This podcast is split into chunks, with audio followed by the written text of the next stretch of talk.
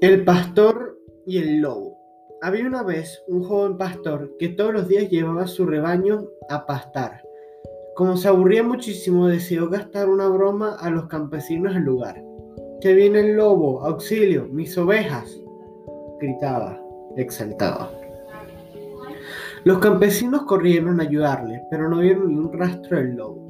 El joven pastor rió a carcajadas, mientras los campesinos se alejaban muy enfadados muy enfadados. Una semana después, el pastor volvió a gastarles la misma broma, hasta que un día el pastor vio acercarse un lobo aterrorizado. Gritó pidiendo auxilio, pero esta vez los campesinos no le creyeron y el pastor se quedó sin su rebaño.